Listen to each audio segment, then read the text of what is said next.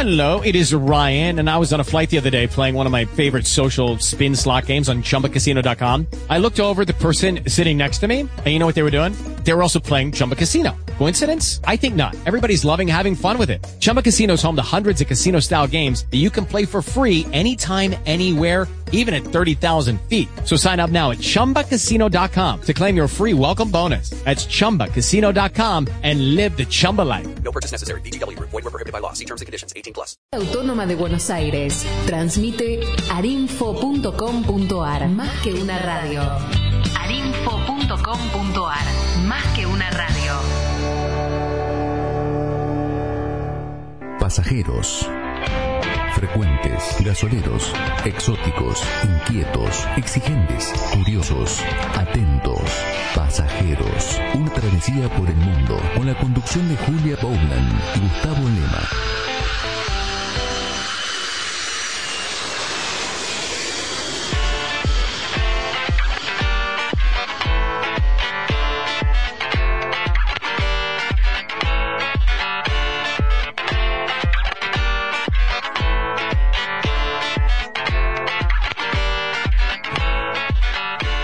Hola, hola, ¿cómo va? ¿Cómo van todos? ¿Cómo vas vos, Gustavo? ¿Qué tal, Julia? ¿Cómo andás? Buen día. Bien, buen día, sí. Nosotros eh, siempre dispuestos a viajar y nuestro viaje, no sé lo que te pasa a vos, pero a mí el viaje para este programa comienza bastante antes, cuando empiezo a buscar material y ya estoy viajando, me dan ganas de volver a los lugares que ya conocí, eh, empiezo a recordar. La verdad que es un ejercicio muy lindo y en estos momentos muy sanador, conectarse con algo lindo, con la belleza, con los lugares y bueno, y hoy dispuestos a recorrer muchos lugares. Sí, porque aparte decididamente, o sea, ya cuando uno, por ejemplo, tiene que armar un viaje, este, digo, lo comparo con la preparación de- del programa, pero también cuando uno tiene que preparar un viaje, pensar a dónde se va a ir, digo, cómo va a ser ese viaje, o inclusive, por ejemplo, en algunos casos, dejar sorprender, eh, sorprenderse por eh, un lugar que uno no conocía, por, eh, por un paisaje que uno no tenía previsto,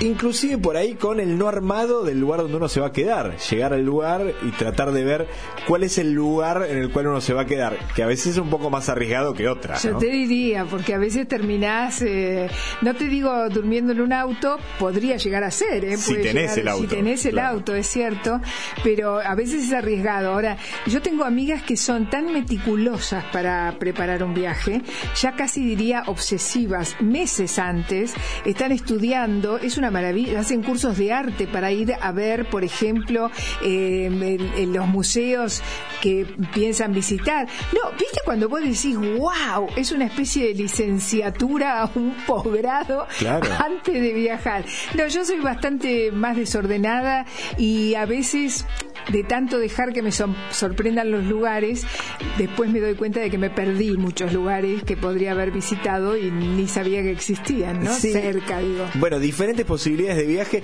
Hoy vamos a tener eh, una entrevista que eh, con una persona, un ensayista, escritor, este, periodista, podemos decir también, que eh, piensa un poco o nos ayuda a pensar un poco qué significa esto de viajar, bueno. la preparación de los viajes. ¡Qué bueno! ¿Y cuánto hay en la preparación o a veces en la forma de viaje gente que por ahí llega a un lugar casi con la intención de buscar lo que ya, a ver, de encontrar lo que ya buscó antes? Por ejemplo, voy a ir a tal lugar, bueno, ah, sí, tal lugar, esto, tenía esto, esto y esto, y gente que no, que decide llegar al lugar y medio casi sorprenderse con, con la lógica. Bueno, en un ratito vamos a estar escuchando al señor Alejandro Katz que nos va a estar contando no solamente esto que les decíamos recién sobre diferentes estilos de viaje, casi filosofando sobre la forma de viajar, sino también sobre su viaje trascendental, su viaje que le cambió la cabeza, que lo posicionó en otro lugar. En un ratito nos vamos a enterar de qué se trata. Me parece muy bien. ¿Y cómo se puede comunicar la gente con nosotros? ¿Cómo puede consultar nuestra página web? Vos que sabés toda la parte tecnológica y sos el especialista. Bueno, tenemos el www.pasajeros.com.ar, esa es la página web donde van a encontrar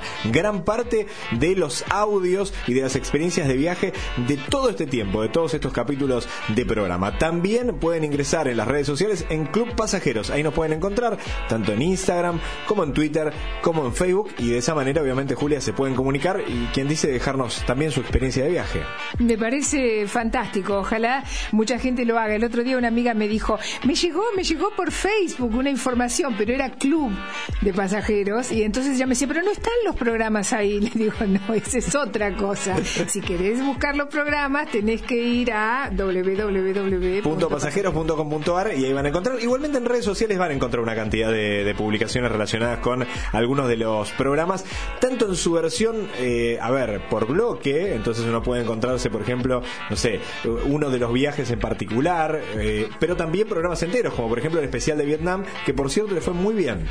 Ah, Es mira. uno de los más escuchados, Julián. Tengo que decir que en el ranking de lo más escuchado está el programa de Vietnam. En serio le fue muy bien. Así que. Bueno, me alegro. Vos sabés que la gente que fue, yo debe, debe ser también por, por el hecho de que se multiplicó por la gente que, que viajó y los que van a viajar, porque esta persona que organiza me, con- me pidió permiso para pasárselo a todos sus contactos, porque mucha gente que ya viajó o que va a viajar, y le dije, pero por supuesto, así que de ahí viene, le tenemos que agradecer. Además organizó, te cuento, Sí. una, una cena en agradecimiento. Le gustó tanto el programa que organizó una, una pequeña cena en su casa al- a la que invitó al corresponsal de Vietnam que está en la Argentina. Con él tuvimos una charla y un día de estos la vamos a pasar al aire. Bueno, maravilloso, aparte de, de- de- que bárbaro que, que genere repercusión la búsqueda de Vietnam, pero a su vez sería muy interesante, nos ofrecemos, ¿no, Julia? Contundentemente para volver a ir en tu Pero, caso ¿qué te y para ir por primera vez, primera vez a Vietnam, pero podemos hacer, yo te digo, 7, 8, 10 especiales si se necesitan. Pero hacemos claro. uno de, solo de Vietnam. El programa se va a llamar Vietnam hoy. Ayer y hoy de Vietnam. mirá. Bueno, si te parece, arrancamos porque vamos a tener muchos viajes en el día de hoy. Vamos a estar viajando fuera de la Argentina, adentro de la Argentina, a diferentes lugares.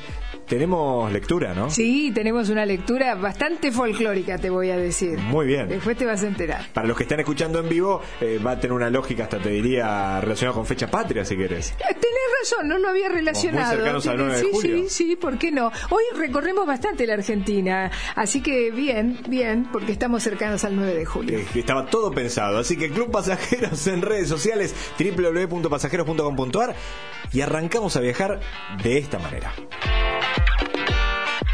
Excusas para viajar.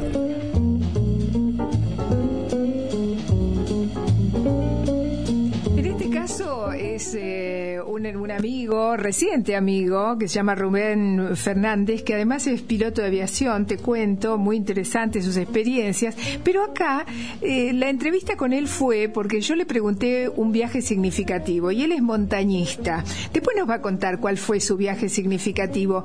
Pero al final de la charla surgió esto que a mí siempre me fascina, la relación entre muchas veces los gustos, las tendencias y los ancestros. Así que yo le pregunté mm, cómo te apareció esta idea de hacer montañismo y entonces él contó esto. La primera salida que hice a la montaña, yo tenía 14 años y fuimos a San Juan. Me acuerdo habíamos ido a San Juan con unos curas de la, de- de la parroquia donde yo iba, este, que nos llevaron. A mí siempre me había gustado, aunque no había podido así ir a acampar. A los 18 años me largué por primera vez solo a Bariloche y estuve dando vueltas por allí, acampando con un amigo y a partir de ahí siempre salí. Lo que yo pienso es que es algo atávico porque cuando yo llegué a Bariloche y vi los lagos y estuve en el bosque, yo sentía que yo había estado allí, aunque nunca había ido ni había mm, eh, visto más que un par de fotografías, que no es lo mismo. Y estuve hace tres años en, Italia, en el norte de Italia, que es donde viene la familia de mi mamá, en Trento. En Trento hay un club alpino cada tres cuadras. Entonces yo cuando estuve en Trento dije, pero claro, yo vengo de acá, mis ancestros vienen de acá de Trento. Por eso esta cosa que yo tengo por la montaña me sigue gustando como el primer día. Yo le agradezco siempre a Pedro la idea de haberme propuesto ir a la Concagua. Justamente ahora empieza con esta propuesta. Son dos personas grandes, ¿eh? te quiero decir. Eh, claro que no llegaron hasta la cumbre, pero hicieron el trabajo de llegar a, a la Concagua y, y subir eh, unos cuantos metros. Así que él nos va, nos va a contar de esta propuesta precisamente que le hace Pedro y que termina así, sigue así. Yo soy Rubén Fernández, hice montañismo toda mi vida. Lo que no hice fue altas cumbres porque no tenía los conocimientos suficientes, la experiencia suficiente y como me dediqué a otra cosa, como trabajo, eh, nunca tuve la oportunidad. Tengo muchas experiencias hermosas, pero la que fue muy significativa para mí, sigue siendo, bueno, es la más significativa, fue la propuesta que me hizo un amigo, un compañero de estudios de mi edad, eh, nosotros ya somos grandes, bastante grandes, que me propusiera la Concagua. Hicimos primero la aclimatación, estuvimos una semana en el Cordón del Plata, ahí en la cordillera, aclimatándonos porque es un lugar ideal para hacerlo, y después nos largamos para el Aconcagua. Fuimos a Plaza Francia, que está a 4.200 metros de altura, y fue una prueba importante para nosotros. Yo estaba seguro de que lo íbamos a hacer y que íbamos a llegar bien, porque bueno, lo había hecho toda la vida. Pero bueno, los años también pasan y son los 4.200 metros, es el Aconcagua, es más duro, yo siempre anduve en el sur, siempre anduve en los parques nacionales del sur, en Río Negro, en Chubut, etcétera, pero nunca intenté ir a Plaza Francia. La idea de- fue de mi amigo Pedro Rosso y le agradezco que haya tenido esa idea que al principio me pareció que no se podía hacer. Ahora, imagínate una travesía así con alguien con menos experiencia, dos hombres grandes, grandes, ¿eh? Sí, no te digo ancianos, pero son sí. hombres grandes, de más de 60 y largos. Y sin embargo, emprendieron esta aventura. Y yo me pregunto siempre, ¿no? Sobre todo cuando son dos personas y en, en un paisaje tan desolado, es decir, donde no hay mucho a quien recurrir, ¿cómo será la convivencia? Entonces, eh, lo cuenta Rubén. A ver, a ver. Me sentí como que a los 18 años. El paisaje es hermoso, es, más duro que el, que el del sur, la, meteorología es, más dura, este, lo cual constituye un, desafío.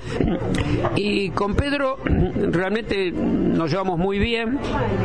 A veces uno eh, en la montaña, sobre todo en, condiciones a veces eh, complicadas y demás, eh, puede ver un poco eh, el temperamento, la personalidad o cómo es cada uno. Salió todo perfecto. En total fueron 14 días, creo, 14 días que estuvimos con, con Pedro. Una partecita más, pero ¿viste qué impresionante? Es muy impresionante. Sí, señor. Estaba tratando de buscar mientras que escuchaba fragmentos de, de la entrevista si hay edades límite para los viajes de, eh, para subir a las montañas, digo, para escalar, para Claro. ser un alpinista. Y bueno, da la sensación que en algunas partes sí se ponen un poco más duros con las limitaciones, que están alrededor de los 75 años, eh, pero también las limitaciones al revés, Julia, con la, la edad de base. Ajá. Porque sabes que eh, estaba leyendo el caso de un joven estadounidense que subió el monte Everest con tan solo 13 años. Eh, lo cual uno plantea, bueno, la, la peligrosidad que puede llegar a tener, digo, supongo yo, digo, pero bueno, increíble que la gente se pueda animar también a edades avanzadas a hacer una actividad física de estas características, como este caso que estamos escuchando. ¿Qué te parece? Bueno, le pregunté si habían tenido alguna dificultad, si había habido algún momento eh, con De algún tensión, inconveniente, claro. de- de, claro, de, de- de- de seria dificultad y nos contaba esto. Un momento que la cosa se complicó fue en el Cordón del Plata, cuando estábamos haciendo la previa, la aclimatación. Y fuimos hasta 3.200 metros aproximadamente y quisimos de allí seguir subiendo. Empezamos a tener nubes muy bajas, empezamos a tener cada vez menos visibilidad y la cosa se nos complicó. A veces la gente de la ciudad no tiene idea de lo que es estar en la montaña en una zona en la cual uno no había andado y no ver más allá de los cuatro metros, tres metros, etcétera. Pedro estuvo todo el tiempo muy sereno, muy confiado, yo también. Tuvimos que tomar en un momento una decisión porque se fue cerrando de a poco. Al principio no, y nosotros seguíamos subiendo y además buscando la forma de subir porque no había un sendero marcado para donde nosotros íbamos. Y empezamos a tomar referencias, a hacer lo que se hace siempre, no llevábamos GPS, ¿sí? habíamos salido sin esos elementos, también sin radio, hay, hay algunas buenas radios para cuando uno sale así, en esta forma, porque el cloandino tiene en el refugio una estación de radio con la cual uno se puede comunicar. Lo afrontamos bien con Pedro, lo vi siempre muy sereno, muy tranquilo, yo también, y salimos del paso y entramos, pudimos descender, y a medida que íbamos descendiendo teníamos mejor visibilidad, con lo cual todo se solucionó. Pero allá arriba se te puede complicar mucho, sobre todo te puedes caer, puedes tener un accidente, etcétera, porque el terreno es muy irregular es absolutamente irregular. Yo he tenido caídas en la montaña, he tenido complicaciones. Esta vez, bueno, salió todo bien y en la, la salida a la Concagua también porque nos acompañó el buen tiempo. Una experiencia increíble me pareció, viste, uno puede sacar tantas conclusiones, ¿no? Pero una es el tema de la convivencia, Sí, claro. eh, el apoyarse uno al otro. Primero, el- la audacia de, de salir a hacerlo, pero también por el otro lado de cómo es posible y no hay una limitación. Ellos entrenaron, hicieron la aclimatación, o sea, tampoco a tontas y a locas salir a, a matarse. No, pero no, aparte creo que no lo podés hacer inclusive, No, claro. porque hay, hay condiciones, hay características Claro. para poder subir, tenés que registrarte eh, en el ingreso de la Concagua. Yo te digo, solo pensar el viento el día que, que estuve en el lugar del ingreso, jamás subí, digo, pero eh, eh, es impresionante, es sorprendente, el viento que hay en el lugar, es un, es un lugar bastante especial. Entiendo que debe haber épocas en las cuales debe ser más amable eh, el tiempo ahí, pero hay que animarse, ¿eh? hay que realmente tener mucha valentía. Bueno, Así que bueno, les agradecemos a, a estos este, montañistas que compartieron su experiencia con nosotros. ¿A dónde viajar?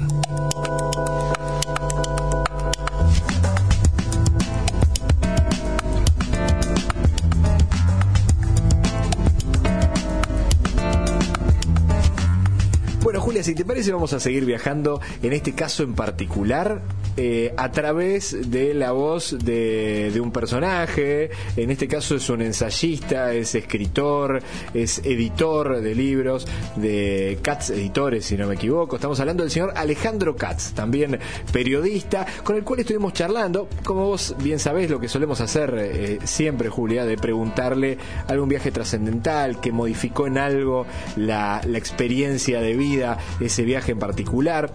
Y decidimos aprovecharlo porque Alejandro suele pensar las cosas un poco más en profundidad, pensar por fuera del esquema, decirte nada más el lugar que más le gustó el viajar o que más lo modificó. Y entonces la primera de las respuestas que nos da Alejandro Katz está relacionado con los viajes como transformadores de la vida de uno. Son transformadores. Uno siempre que viaja, digo vos Julia, siempre que viajaste sentiste que fue transformador el viaje. No, no siempre, pero sí, pero sí siempre deslumbrante en algún momento. Algo te llamó la Algo atención. me deslumbró, algo me conmovió, algo. En ese sentido, eh, uno puede decir transformador, pero así como un viaje iniciático, que salís totalmente diferente. Bueno, uno de los viajes que para mí fue más fuerte, te diría el de Vietnam, es un, es un viaje que es un antes y un después, por toda la historia que tiene, y algún otro por ahí que otro día te cuento. Bueno, eh, es interesante pensar qué es lo que sucede con los viajes y con Alejandro intentamos que él nos cuente un poco qué es lo que se le ocurre con relación a esto de los viajes transformadores o no. Alejandro Katz, en esta primera parte. Eh, diría que lo que cambia a las personas son las experiencias y el modo en el que se relaciona con esas experiencias. Experiencias que pueden ser sensoriales, afectivas o intelectuales. No digo, también puede ser un viaje literario, puede ser un viaje de conocimiento, puede ser un viaje, no solamente un viaje desplaza el cuerpo, hay viajes que desplazan la mente, los viajes de la imaginación, los viajes en los que el espacio viene a uno y no uno se desplaza por el espacio. Eh, ahora, en un sentido más, más eh, literal del viaje, el, el- viaje puede o no ser una experiencia transformadora. No lo es cuando uno va a la búsqueda del encuentro de lo conocido. Es decir, llega a París y dice, che, los Champs-Élysées son como el 9 de julio, ¿viste? Bueno, ahí hay una muy baja disposición a reconocerse en algo distinto y eso distinto te devuelve una imagen tuya distinta y por tanto transforma la imagen que tenías de vos mismo. El viaje como acumulación de experiencias también, porque el viaje propone eso, la salida de la rutina, lo que hace es convertir cada movimiento en un movimiento genuino, no un movimiento repetitivo, no un movimiento que uno que uno ignora al producir, ¿no? El movimiento repetitivo es aquel del cual uno no es consciente porque lo realiza con saberes que están muy incorporados al cuerpo.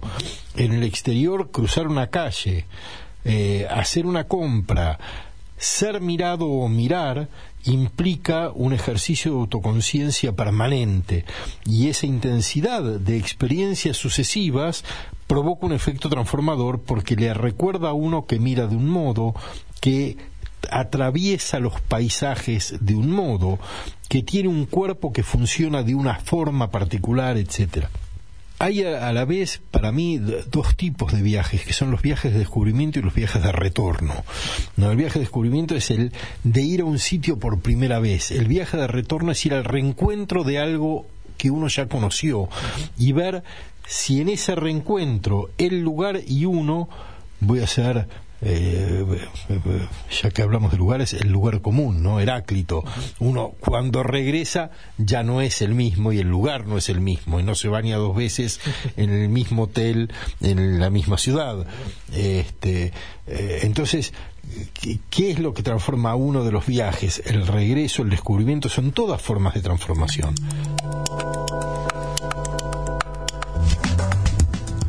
Y escuchamos la primera parte de Alejandro Katz. Nos contó- Muy interesante. Muy ¿eh? interesante, Sí, ¿no? sí, sí. Digo, casi categorizaciones con respecto a los viajes, a la forma de viajar.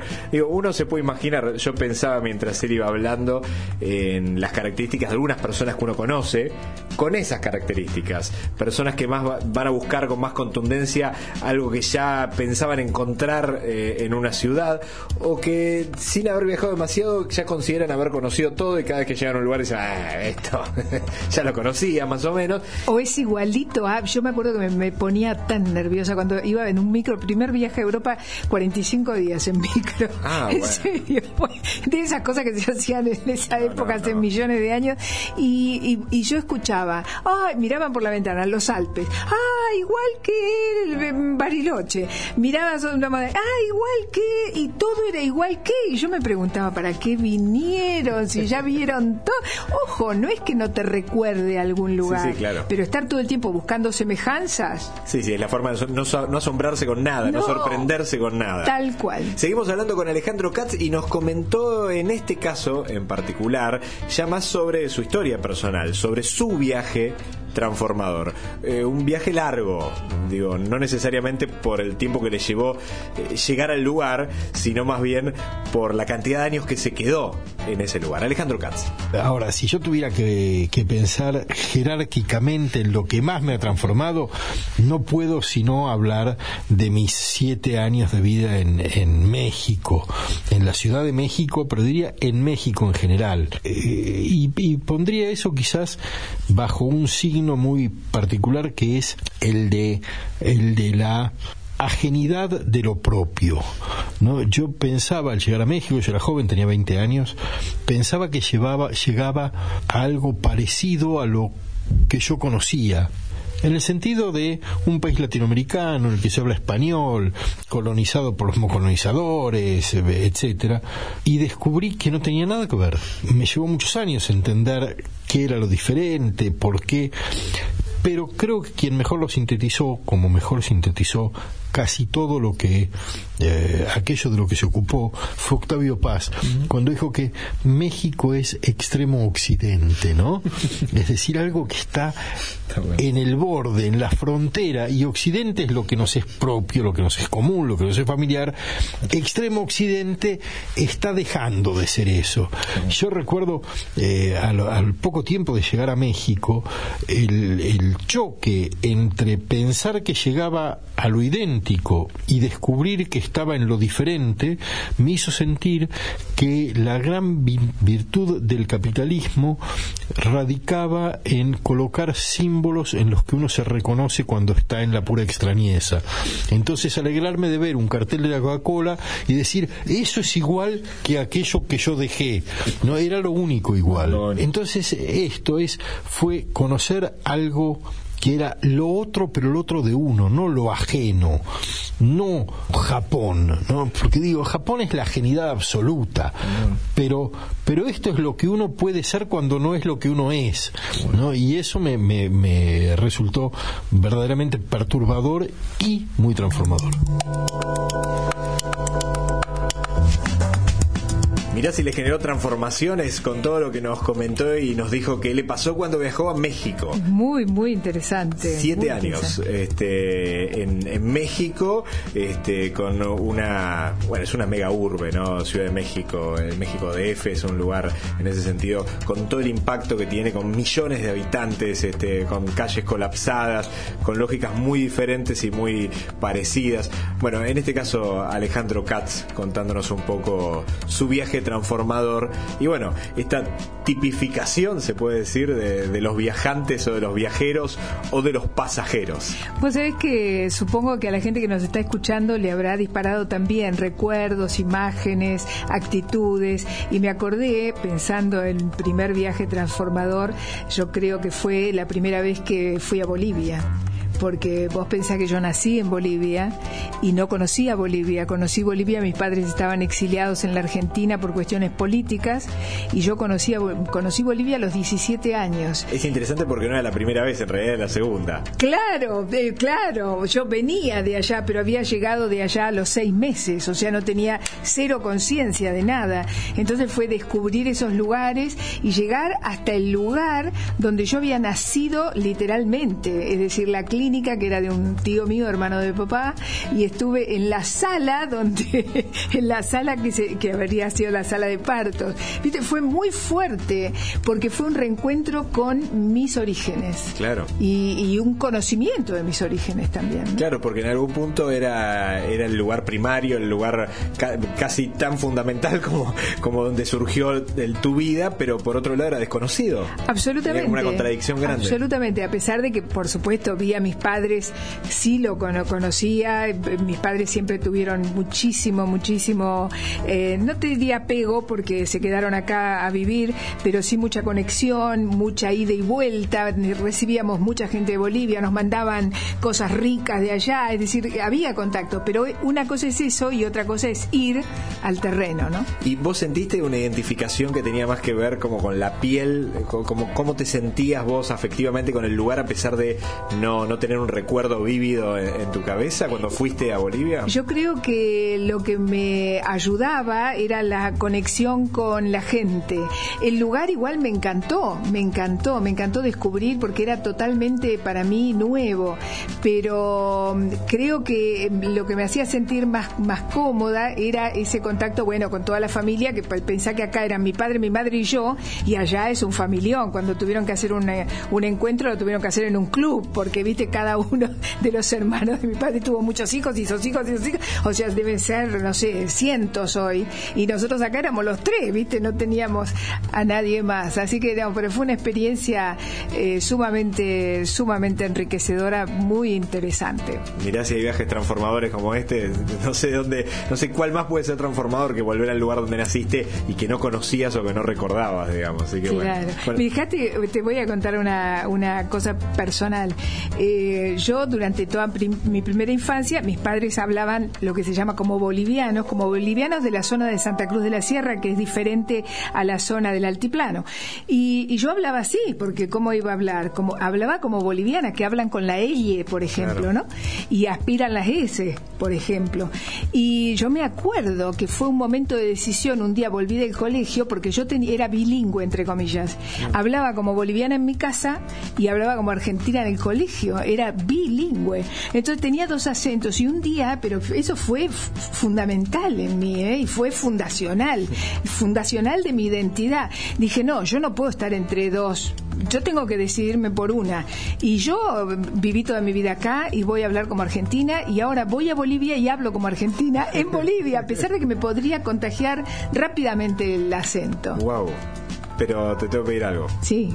¿Podés decir, seguimos viajando con pasajeros, Uy, pero no como a Julia salir. Boliviana? No me va a Te pido por salir. favor, ¿eh? No, ¿sabés qué no va a vamos a salir de este bloque hasta que no digas Yo te eso, digo Julia. una cosa, no, te prometo lo siguiente, porque es una, una habla parecida.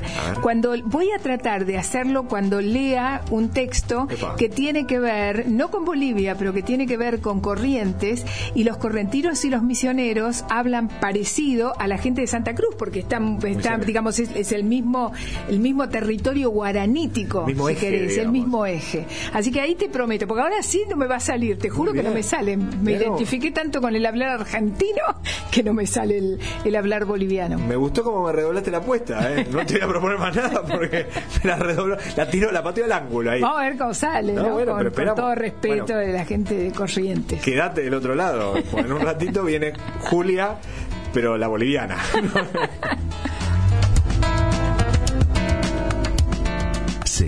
Viajando.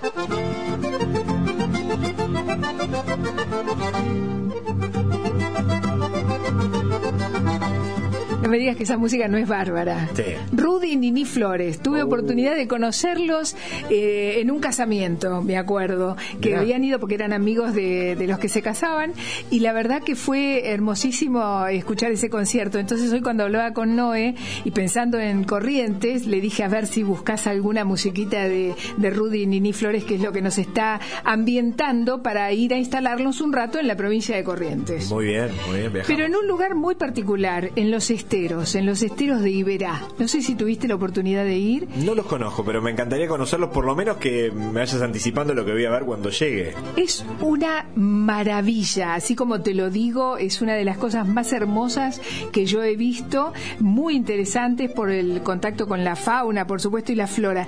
Pero empiezo por decirte que eh, Iberá en guaraní quiere decir au- agua brillante, brillante, ahí ya me empiezo a, ¿viste, a Bueno. aclimatar.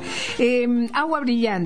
¿Y cómo se forman los esteros? Porque son en realidad antiguos lechos y cauces del Paraná que están secos y pero que quedan, quedan los lechos y entonces eh, forman la, la base de esta red de humedales, bañados, esteros, lagunas que tienen origen por la lluvia, origen pluvial. Entonces, este es el terreno propicio que, teniendo en cuenta que en esa zona llueve entre 1.200 y 2.300 milímetros por año, que es muchísimo y a veces con el cambio climático más, entonces el agua queda ahí, es decir, se forma como una especie de represa que regula el agua. Esta sería una forma de describir lo que se ve. Es un paraíso natural, vos vas a ver yacarés, el ciervo de los pantanos, todo esto se ve de verdad, el lobito de río, el aguaraguazú, especies muy reconocidas y declaradas monumentos naturales de la provincia de Corrientes. La reserva te, ofrece lugares de todo tipo para alojarte, porque vos tenés más alejados de la misma reserva, de la zona específica de los esteros, algunos alojamientos, y cuanto más cerca están, por supuesto, sube la categoría, entre comillas, del alojamiento. Pero todos son con un estilo muy de campo. Es una maravilla. Yo me acuerdo que el lugar donde estuve, no me acuerdo el nombre, si no lo diría, eh, cada una de las habitaciones tenía una ambientación que tenía que ver con la fauna. Y entonces las no- los nombres de las habitaciones tenían ese. Y todo estaba hecho con madera. Una belleza, una belleza.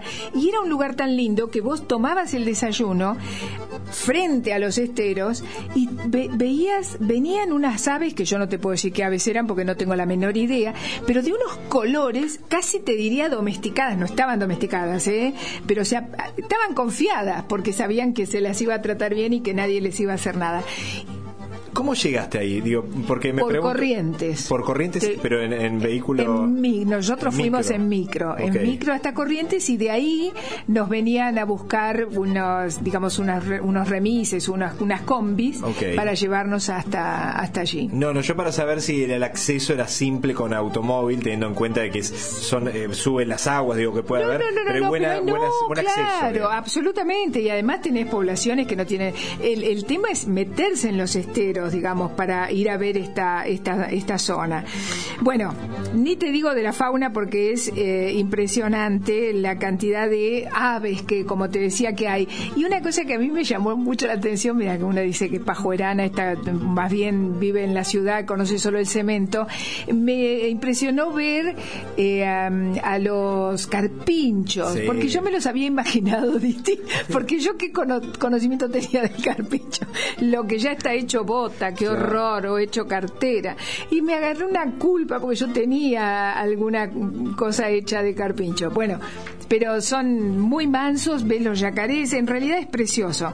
Eh, hay una cosa que te quiero contar, porque para mí fue bastante sorprendente. Hace muy poquito se presentó en sociedad un primer núcleo de los esteros de Liberá que fue cedido para transformarse en segundo Parque Nacional de Corrientes.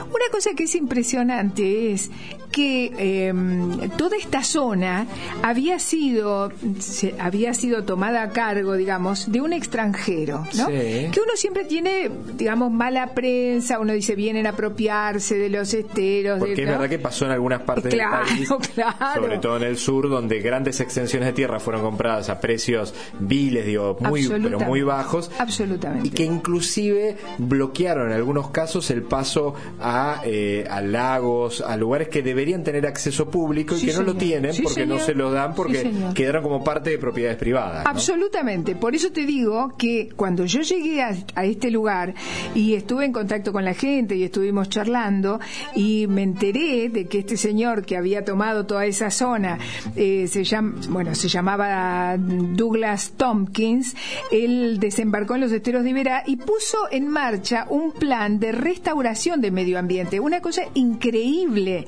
porque gracias a él se sacó el ganado, 22.000 hectáreas que son eh, este parque que ahora se ha entregado eh, para, para ser explotado, pero explotado en el sentido turístico, perdón, y sigue siendo conservado, ha sido realmente un- una tarea increíble. Yo Insisto, cuando fui, viste, uno dice Tompkins, mm, fea cara. Y cuando empecé a, charlar con la gente de ahí, empecé a entender por qué le tenían eh, mucho respeto. Fíjate que él entrenó mucha gente, él recorría el lugar a caballo y conocía absolutamente todos los esteros, aprendió guaraní. No, no, no, Estaba muy viste. consustanciado. Muy consustanciado, realmente un tipo muy comprometido. Y vos me habías contado algo antes de salir al aire referido a los cazadores furtivos en la zona. Sí, ¿no? vos sabés que eso charlando también con la gente de, de ahí de la zona y con los guías, que son por supuesto guías del lugar, personas, son, ¿cómo se dice? Eh, Guardaparques. No, no, no, los que te llevan en, la, en el bote para ir a Ah, sí, conocer sí. la fauna, son personas del, lugareños, digamos, son personas del lugar que conocen mucho, pero que eh, defienden este lugar. Y uno de ellos fue el que me contó que hoy los guardaparques o los que están encargados de evitar la caza furtiva son los cazadores furtivos de antes. Es decir, los contrataron, los entrenaron, les hicieron tomar conciencia, será un grupo, y entonces ellos saben, eso me acuerdo que me lo contaron y a mí me llamó mucho la atención, ellos saben todas las triquiñuelas porque antes lo hacían. Claro, claro, estaba Es decir, lado. Claro, es decir, es poner de, de vigilante de aduanas a un contrabandista. Claro, tal cual. Sabe todo. claro. Yo tenía un detalle nada más, este, antes de, de que sigas relacionado con eh, Douglas Tompkins, Sí. este multimillonario fallecido allá por el año 2015, Sí, señor. que tenía la, la particularidad que no solamente hizo una grandísima donación de tierra que había comprado en la Argentina, como es en este caso, que termina, creo que con donación, donando. Sí, sí, 157 mil eh, hectáreas. Es una monstruosidad. Es una barbaridad. Bueno, eh, algo parecido sucedió en Chile, Ajá. donde hizo eh, la mayor donación de tierras privadas ocurrida en el planeta. Son 400.000 hectáreas para una reserva natural. Eh, bueno, él formó algo así como una fundación con Tompkins, que más allá de su fallecimiento allá por el 2015, siguió trabajando en la donación de terrenos que le pertenecían, en muchos casos luego de recuperarlos, como esto que vos estás contando ahora, ¿no? Absolutamente. Vamos a decir, porque me parece que corresponde, cuál es la organización fundada por Tompkins. Se llama Conservation Land Trust, así se llama, CLT. Y hoy todavía sigue vigente y es la que ha hecho el traspaso, digamos, de, de la propiedad de, que está su viuda, que todavía vive, Sí, claro. y a la que siempre, digamos, eh, se le agradece el haber conservado la voluntad de, de su esposo, ¿no? Eh, una de las cosas que se hizo para poder conservar, se retiró el ganado vacuno para que se recupere, por supuesto, el, el- el suelo, Claro. como para que la mayor cantidad de herbívoros autóctonos volvieran. Se levantaron, se sacaron los alambrados para facilitar la circulación de la fauna se hicieron muchas cosas, es decir, este hombre creo que, eh, y ahora con la donación, digamos, se corona, es como que se, se puede comprobar realmente cuál fue su intención cuando llegó a los esteros de verano. Maravilloso, ¿eh? Tengo ganas de ir. Ya, yo te digo que tengo ganas de volver, por supuesto. Y hace muy poquitos días, en estos días, una parte, que son 23.000 hectáreas, eh, fueron eh, presentadas, digamos, en sociedad. Y hubo un acto y, este, y, y una fiesta y un picnic, y ahí estaban todas las autoridades, porque estaban reconociendo que lo importante es que hay 150.000 hectáreas de tierras que eran de una empresa extranjera y que han pasado al Estado Nacional. Impresionante. O sea, eso quiere decir que se siguen recuperando algunos terrenos que todavía quedaban en manos privadas. Exactamente, ah, gracias a este hombre que las donó, ¿eh? Y eh, eh, los, los complejos turísticos eh, están realmente, vos hablabas que era algo así como un lugar muy de campo y eso, y están consustanciados con el lugar Por o, lo menos lo que yo vi. o son sí. como grandes hoteles No, que no, no, están no, no, no vi ningún, yo no vi ninguno, no sé ahora, yo he ido hace cuatro o cinco años, y creo que todavía vivía Tompkins cuando, cuando yo fui. Eh, eh, no, eh, son al revés, son muy consustanciados con, con el lugar, son bajos, no tienen, eh, son hay uno, me acuerdo que fui a visitar una casa de un lugareño, de un señor que se fue a vivir allá, no es, no es nacido allá, un porteño, y la casa de adobe. Hacía todo con mucho respeto por, por, por el lugar. Eso me pareció fantástico. Sí, hay que volver. Hay que ir. Y yo no fui en la mejor época, porque fui en invierno, justamente fui en las vacaciones de invierno. Y dicen que el otoño y la primavera son muchísimo, y ves mucha más fauna y ves la flora en su esplendor. Bueno, a. Esteros de Ibera. Gracias.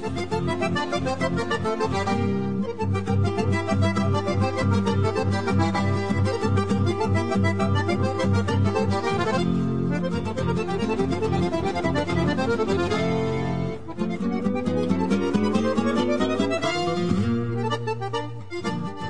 qué viajar? Si te parece, Julia, vamos a, mm, hacer un viaje en conjunto. Bueno. En diferentes momentos. Eh, fue un lugar que conocimos o que Sí. conocemos los dos Sí. y que fuimos en reiteradas veces. Sí. Yo creo que fui tres veces. Qué bueno. No, Sí. yo fui dos nomás. Eh, en Que general, ya es bastante. Sí, bastante, sí, sí, para, para lugares que uno a veces conoce con suerte una vez. Este, estamos hablando de la ciudad de Brujas, estamos hablando de una ciudad de Bélgica, eh, posiblemente una de las particularidades de, en Bélgica es que es mucho más conocida que Bruselas, eh, casi sin dudarlo, ¿no? Me parece que Sí. eh, uno, uno dice muchas más veces la ciudad de Brujas que la ciudad de Bruselas, que Bruselas de por sí no, no es una ciudad que a mí me haya parecido muy deslumbrante eh, es linda, digo, pero a comparación de la ciudad de Brujas, donde el estilo medieval, eh, los los cruces de agua que tiene por, por la ciudad, eh, la, la lógica casi de cuento o de un- una ciudad de, ensueño digo, que tiene eh, brujas, decididamente la transforma en un lugar muy pero muy especial. Eh, hay que decir que se puede llegar eh, en avión, se puede llegar en tren, en general tiene un acceso y es parte del circuito habitual de la gente que hace Ámsterdam-París o París-Ámsterdam, porque eh, uno en general o va a Bruselas o puede pasar por Brujas y luego continuar con, con el viaje.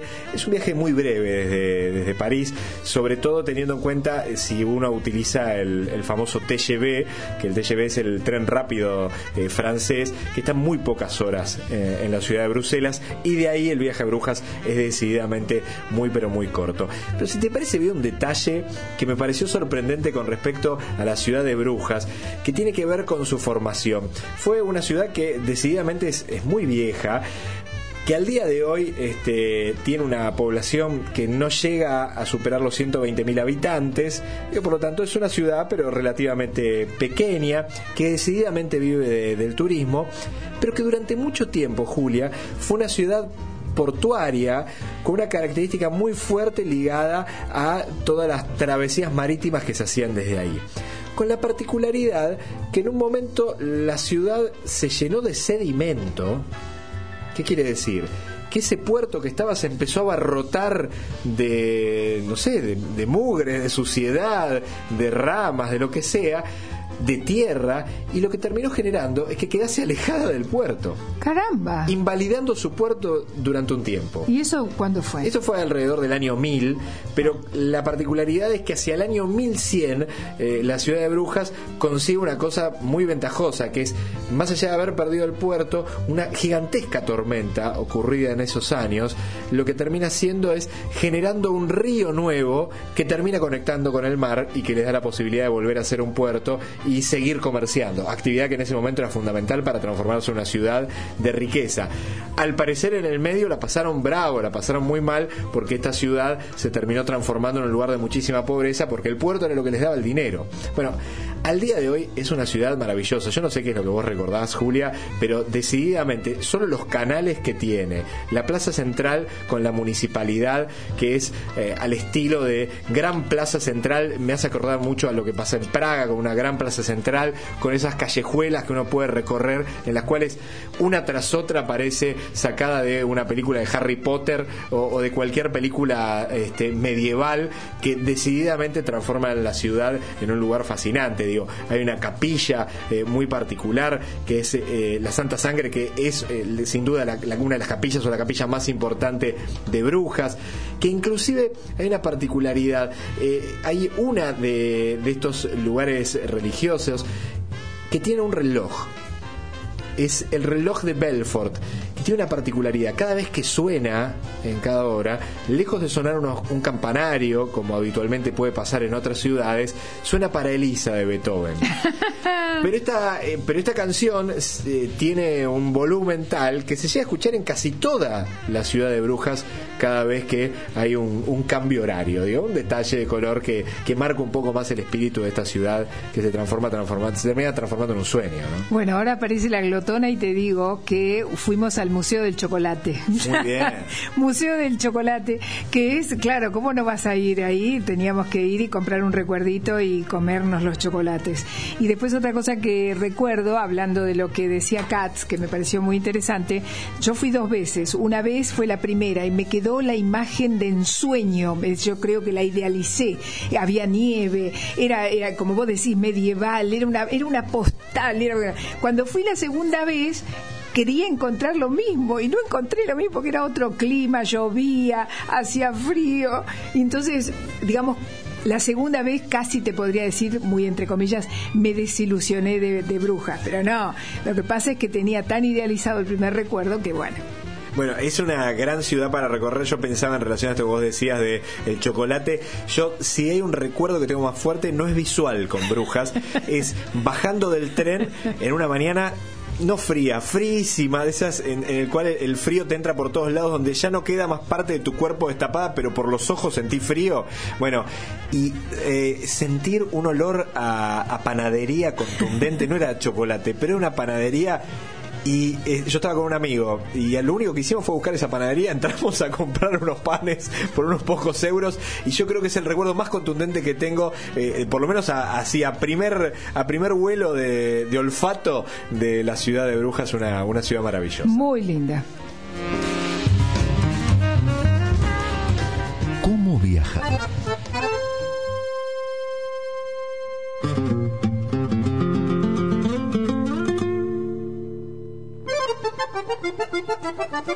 Y buscando cosas de, de corrientes, encontré a un autor que me parece válido recordar, Osvaldo Sosa Cordero, un poeta, un músico muy importante que ha escrito cosas, bueno, muy conocidas, pero yo voy a fijarme en este que se llama Corrientes tiene payé. Ahora, ¿qué, qué- sería payé? Payé. Corre- claro, Corrientes tiene payé, ¿no? Payé. Eh, payé es el hechizo, es una creencia tradicional del Paraguay, de Formosa, Entre Ríos, Corrientes y Misiones y cierta parte del Brasil. Es un hechizo. Parece que lo hacen los curanderos y, que si vos querés conquistar a alguien tenés que tener, bueno, ropa interior, que es una cantidad de cosas. Pero se le dice también payé a el hechizo que produce corrientes que hace que si vos estás lejos que tengas añoranza y quieras volver. Quien pisó ese suelo quiere volver. ¿Querés que compartamos eh, la poesía? No sé si me va a salir en correntino, pero Te pido, vamos a tratar de por lo menos las leyes respetarlas. Dale, dale. Dice don Osvaldo Sosa Cordero, sí señor, doy fe de ello. Corrientes tiene payé. Por mucho que usted sonría pensando, vaya sandés, son simplezas agoreras de quien siempre quiso bien a su cuna. Yo repito, Corrientes tiene payé. Y si no, que nos lo digan las flores de su vergel, sus lapachos y azahares, burucuyá e irupés, sus estrellas federales, su jazmín magno y también aquella blanca sultana que hace febrero al nacer exclamar a quien la huela Corrientes tiene payé. Que lo digan los milagros de nuestra cruz de Urunday y los de aquella señora de Itatí de oscura tez. Que lo diga su paisaje, su Paraná, su Batel, su Iberá, su río Corrientes, su Miriñá y su Aguapey, sus campiñas encendidas con los cromos de un Edén, sus palmeras dormitando bajo el azayé pité campos que un día jugando en la historia su papel vieron luchar a su pueblo con espartana altivez. Que lo digan los fantasmas que el paisano llama infiel, Boitatá y Pombero y aquella silla Teré, cuyo silbo legendario pareciera nos traer un eco añejo que dice Corrientes tiene payé. Sí, señor, sí que lo tiene. ¿Cómo no lo va a tener? Lo pregonan los sabores, el tibio chipaje y té, los de sus dulces de armíbar, su mandioca y su miel. Lo replican sus cordionas con alma de chamamé, nos lo dicen sus guitarras cuando en el anochecer remedan en su cordaje trinos del corochiré. Nos lo gritan sus varones con viril yurupeté en jornadas fecundas de surco, potro y la res. Lo rubrican sus mujeres, lindas morenas de ley, en el milagro de un beso, de un hondo yurupité. Lo estará repitiendo todo, el campo, el cielo y también vuele, vuelve a afirmarlo mi verso. Corrientes tiene payé. Muy bien. Te tengo que aplaudir porque muy bien, ¿eh? Más no, que me nunca. salió alguna Y por ahí, pero bueno. No, pero más que nunca tengo que decir feliz día de, de la locutora que fue el otro día, porque hoy hiciste un ejercicio complejo. No, pero me, me divierte, me divierte, es muy con todo respeto, ¿eh? y lo hago con todo cariño. Sí, claro. No es una parodia ni es una imitación, es un homenaje. Sí, sí, yo. claro que sí. Bueno, muy lindo, muy lindo el texto. Este, imagino que imagino que eh, vas a querer volver a Corrientes o lo dijiste con cierta añoranza. Sí, bueno, uno añora todos los lugares, pero mirá lo que encontramos con Noelia. Encontramos, ahí está, Juan Payé, de Osvaldo Sosa Cordero, cantado por la Galarza, doña Ramona Galarza. Vamos a escuchar un poquito.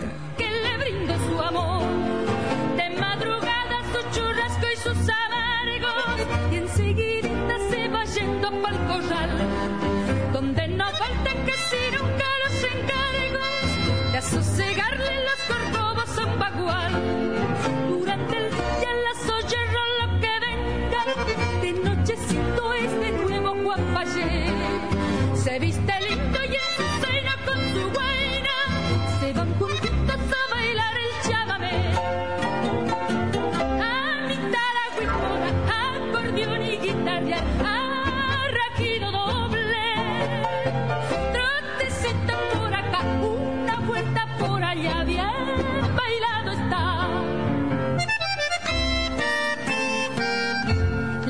Le dicen Juan Payé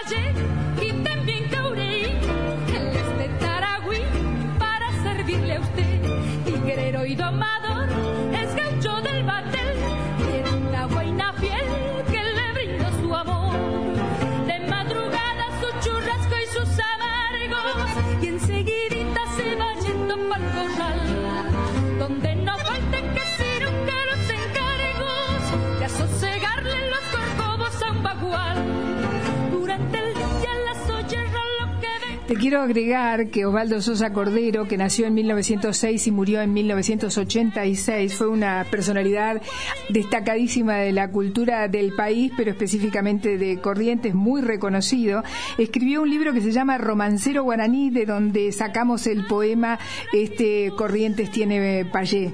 Y por otro lado, recibió una cantidad de premios, eh, integró el directorio de SADAIC, eh, la Junta de Estudios Históricos de Santiago y la Academia Argentina de Idioma Guaraní, entre otras entidades, y recibió también el premio CONEX. Y yo me acuerdo, habiendo hablado con gente de la zona de Corrientes, ahí en los esteros, que me contaron que durante un señor mayor, que durante muchos años ellos tuvieron prohibido hablar en guaraní, y ahora hay escuelas bilingües, ¿no? Qué, qué lindo, lindo dato. Y un homenaje muy especial a Ramona Galarza, Sí. que, que- que sigue, sigue viva, que sigue activa y que es una de las grandes difusoras de la música del litoral, este, eh, una, una joya de la música. Nos tenemos que ir. Los tenemos que ir, nos ¿Cómo vamos. se me pasó el programa? Club Pasajeros en redes sociales www.pasajeros.com.ar nos pueden encontrar en internet. Hasta la próxima. Chau, chau. Pasajeros. Frecuentes, gasoleros, exóticos, inquietos, exigentes, curiosos, atentos. Pasajeros. Una travesía por el mundo con la conducción de Julia Bowland y Gustavo Lema. Conducción Julia Bowland y Gustavo Lema. Producción Noelia Crossi. Pasajeros.com.ar